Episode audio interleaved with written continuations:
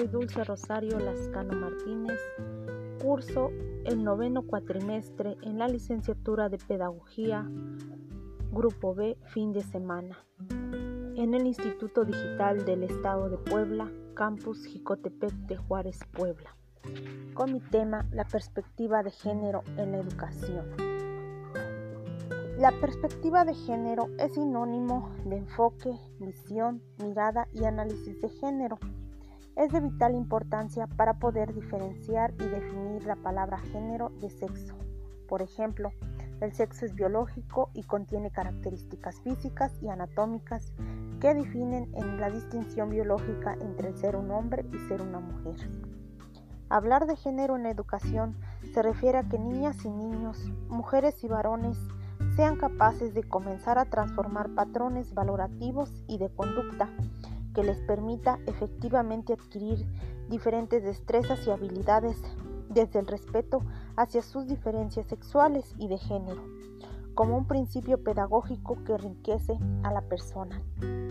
Sin embargo, la educación como perspectiva de género implica la formación de una nueva personalidad del individuo sobre la base de la equidad entre dos sexos, para poder obtener las mismas oportunidades en los servicios que brinda el sistema educativo. En la política educativa actual se enmarca el incremento de la cobertura como la estrategia fundamental para lograr la equidad en la educación de las niñas y los niños. Para lograr la equidad de género se plantea como desafío aumentar la calidad de la educación, incluyendo la formación del magisterio y la necesidad de que las autoridades educativas participen con diferentes instancias de educación informal y del movimiento de las mujeres. Como docente, es nuestro deber y es nuestra labor transmitir valores para que los hombres y las mujeres gocen de las mismas condiciones y que tengan las mismas oportunidades en pleno uso de sus derechos humanos. Si bien sabemos, hace años la mujer no tenía las mismas oportunidades que el hombre.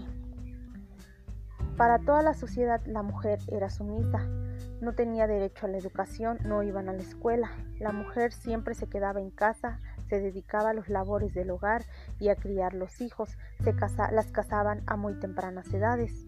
Hoy en día, pues no es así, ya la mujer tiene derecho a la libertad de expresión, a realizar las mismas actividades que realizan los hombres, pero hay lugares donde todavía conservan esas costumbres arraigadas y que, y que hacen menos a la mujer. Relacionando con mi contexto y el lugar donde vivo, hay un claro ejemplo de la discriminación hacia la mujer, donde las personas que asisten a un templo llamado Luz del Mundo a sus hijas solo les dan educación básica, posteriormente las sacan de la escuela y, la, y se dedican a las labores del hogar y a cuidar a los hermanos pequeños. Estas personas tienen costumbres muy arraigadas y en su formación y educación de sus hijos, para ellos lo correcto solo es lo que su libro dice. Si, observamos, privan a las mujeres del derecho absoluto de la educación. A ellos no les importan los sueños ni las ilusiones que, sus hijas tienen, ni lo que, ni lo que ellas desean o desean prepararse para ser alguien mejor en el futuro.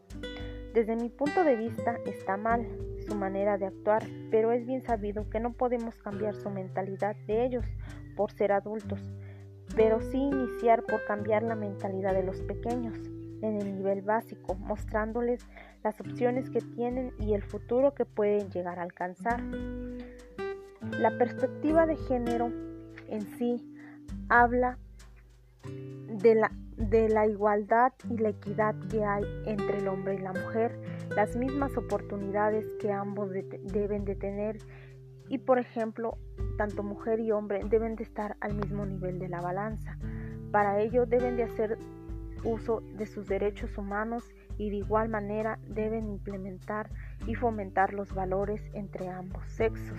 Ser hombre y mujer es lo mismo.